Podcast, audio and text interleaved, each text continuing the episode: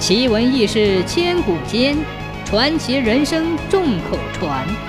千古奇谈。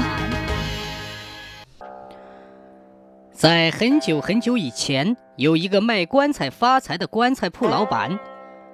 有一天，他用一只木船装了十几具棺材，从山谷要通过一条水路运到城里去卖。木船上满载着棺木，在泸溪河上顺水而下。老板看到悬崖上的岩洞口放着一具很漂亮的棺木，便忙叫船夫把船靠近一点，想看个清楚。原来那是一具上等楠木凿成的寿棺。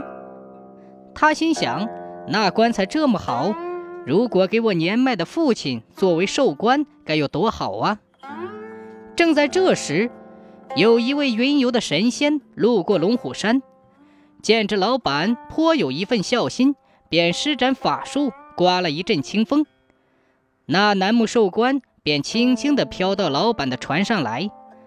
那老板本来是站在老远观望，这下突然站在眼前近看，他高兴极了，围着楠木寿棺绕了一圈，果然是颗巨大的楠木凿成的。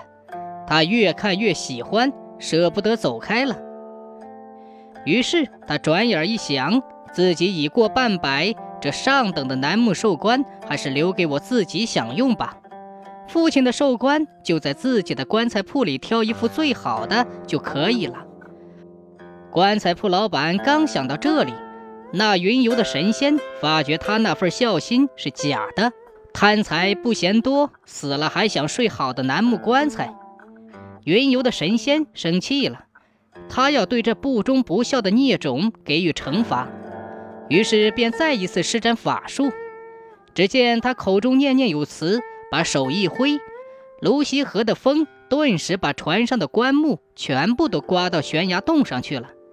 这贪得无厌的棺材铺老板的船也翻了，人也死了，落得个人财两空。